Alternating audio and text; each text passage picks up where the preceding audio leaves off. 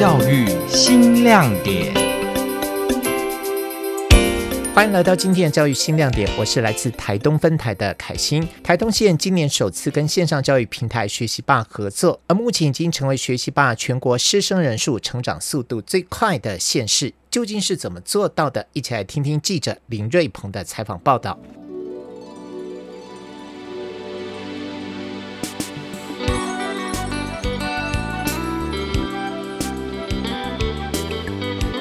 台东县教育处在今年首度跟线上教育平台学习吧合作。我们目前全国有大概三个比较大的学学习平台嘛，那分别是军医、英才网以及学习吧。那学习吧相对来说，相较其他前面两个平台，可能就是目前的使用者也比较少。那我们呃县内县网教网这边去做一个调查之后，发现其实老师们对于这个平台的意愿也蛮高的。好，那也再去外县市教育局就去了解各县市他们其实使用的情形，也获得一个好评。那也因此，我们就是跟学习吧。这边做一个联系，那希望说他们来这边做一个比较完整的一个教学及认证的规划，共同规划了科技融入自主学习认证课程，经过了一个学期四次，总计十二个小时的课程，并且搭配一个月的实作，有十六位的老师通过了培训，获得证书，认证的完课率达到八成。认证课程的部分呢，是我们请讲师来帮我们的老师们开认证。因为原本哈，原本我们在今年就有一个重要的在资讯教育上面一个很重要的计划，叫做异化教师的认证。好，那异化教师认证，我们也把这个学习霸的认证纳进来，就是教师自主学习这个部分的认证。所以算是把把两个计划稍微做点整合了啊。那其实我觉得，只要虽然看看看起来十六个老师不多，可是只要愿意来的，我觉得。它就是成为我们的种子，只要一个学校有一个这样老师，其实它就可以发散出去。教育处表示，因应城乡环境跟师生不同的学习需求，学习霸把纸本的素材转化成为线上使用，并且提供客制化的教学环境，让老师在共备课程之下发展出特色课堂的模式。像是预习课文不再是自己对着课本观看，而是利用 AI 语音辨识作业，增强学生的中英文的口说能力，让机器回馈学生朗读的正确率跟流畅度。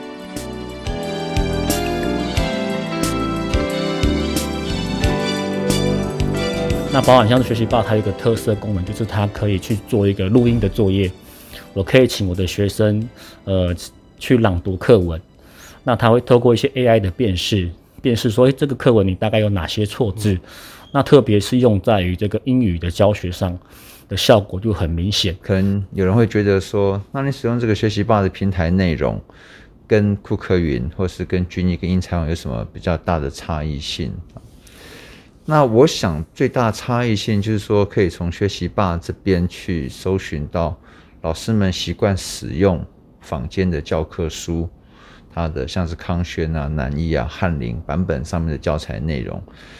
然后透过这些教材内容、电子的教材内容，可以去布置他的功课，去学习他的功课。那它还有一个朗读功能，这个我觉得倒是比较比较蛮好的，就是说，特别是我们有一些语文课程，那老师可以透过学生在荧幕面前的，像是英文的朗读或者是国文的朗读，去辨识他的发音，或是说检核他的错误。所以这个就是这个平台内容的比较优势的地方。我用的话，国语、数学、社会也都有在用。但就是主要的话，就是看有什么相搭配的课程就用进去。那因为像学习吧里面有一个特色，它的特点，我觉得像它那个语音辨识功能还蛮厉害的。那对于小朋友来说也是一个很新奇的。所以像我自己的任教科目来说，像用在国语课里面朗读课文啊，派作业给他们，让他们看影片，其实这个对小朋友来说吸引力是还蛮大的。那学习吧的部分，我觉得它最特别的是，它里面课程内容非常丰富。那以教师的角度来说，呃，老师要去备课，或者是邀请同学内的伙伴一起备课，是相当容易的。里面除了我们各学习领域的课程内容以外，它有相当丰富的内容，比如说像是之前我们班曾经会使用过的《国语日报》的读报课程，甚至它有一些阅读认证啊、成语故事等等。那小朋友都可以，呃，只要老师把他们账号加进来之后。小朋友除了可以参加我们规定他们课程以外，他可以自由在学习吧里面探索。那小朋友他们也会自己去看，说，哎，这个课程我蛮有兴趣的，即使老师没有规定他，他也会自己进去里面。呃，使用里面的课程，甚至进行相关的活动。呃，老师要备课，甚至从里面复制课程，跟其他老师共备来说相当方便。比如说，我建立好一个学习素材，那也许我的同学老师他也想要使用，那我就可以邀请他进来我的课程，或是申请我的课程当做助教，那他就可以从我这里复制课程进去他的班级里面使用。那等于说，我们既然都在同一个学年任教，我们可以呃好好使用学习吧里面的资源，那可以共享资源。所以这个是我觉得学习。大在对老师或学生方面很重要的特色。另外呢，还能够同时训练学生数位搜寻的能力，让学生练习自己搜寻老师出的作业，并且找出答案。老师利用补充影片、线上书籍或者是测验，让学生课后复习之外，也能够针对学生的需求量身打造学习内容。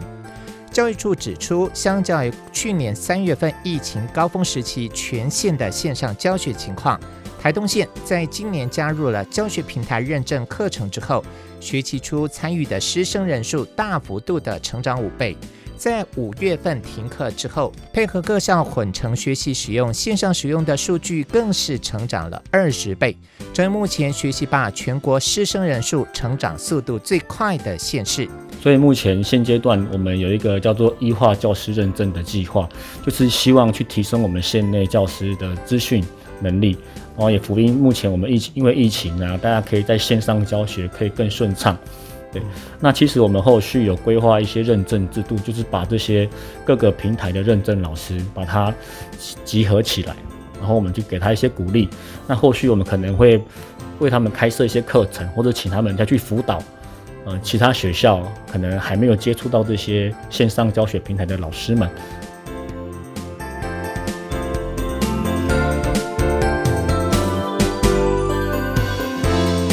过跟学习霸的合作，将资讯科技辅助教学系统化，让县境内的老师可以线上互相分享课程材料，提供多元而且是便利的数位学习模式，将会是县政府持续推动的目标。哦，当然了，因为从一百零八年课纲之后，过去从七大领域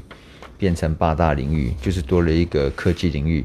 那这科技领域它含了资讯科技跟生活科技啊，所以我想。呃，教育部也意识到说科技领域的重要性，那在资讯科技、数位学习这一块，应该也是未来发展的重点方向。那国小端的资讯科技的部分，我们是有推一个参考指引，因为现在没有要求说国小一定要这种资讯课程，可是这个部分我们觉得是不能够放弃的，所以我们鼓励学校在你原本的弹性课程当中拉一节或两节出来。做这样的资讯教育。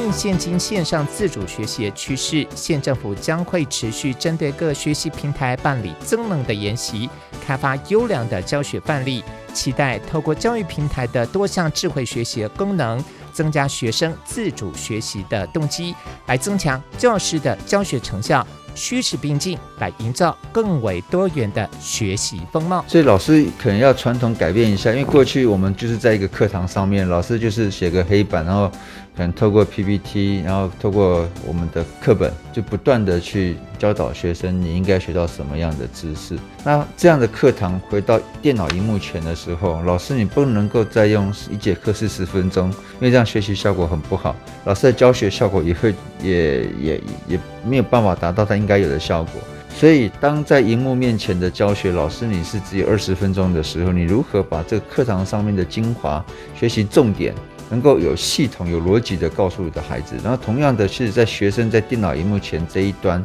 他更多的是他如何，呃，依照老师所布置的功课，或者是线上教学的学习重点，然后去反馈到自己身上，如何去主动学习？我觉得这个是在线上教学当中，对于刻氏文化里面改变比较大的一环。